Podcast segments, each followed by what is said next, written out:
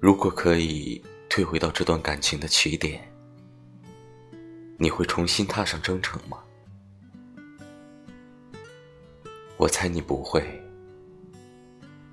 因为你见到过激情退却后的落寞，你了解过深情之后的平静，你感知过热闹过后的孤单。但是曾经的种种，却历历在目。所有经历，组成了你人生不可或缺的一部分。否定它，似乎否定了你感情的全部。于是你不后悔，你依旧在这段感情里残喘，却不曾想到如何换回他的真心。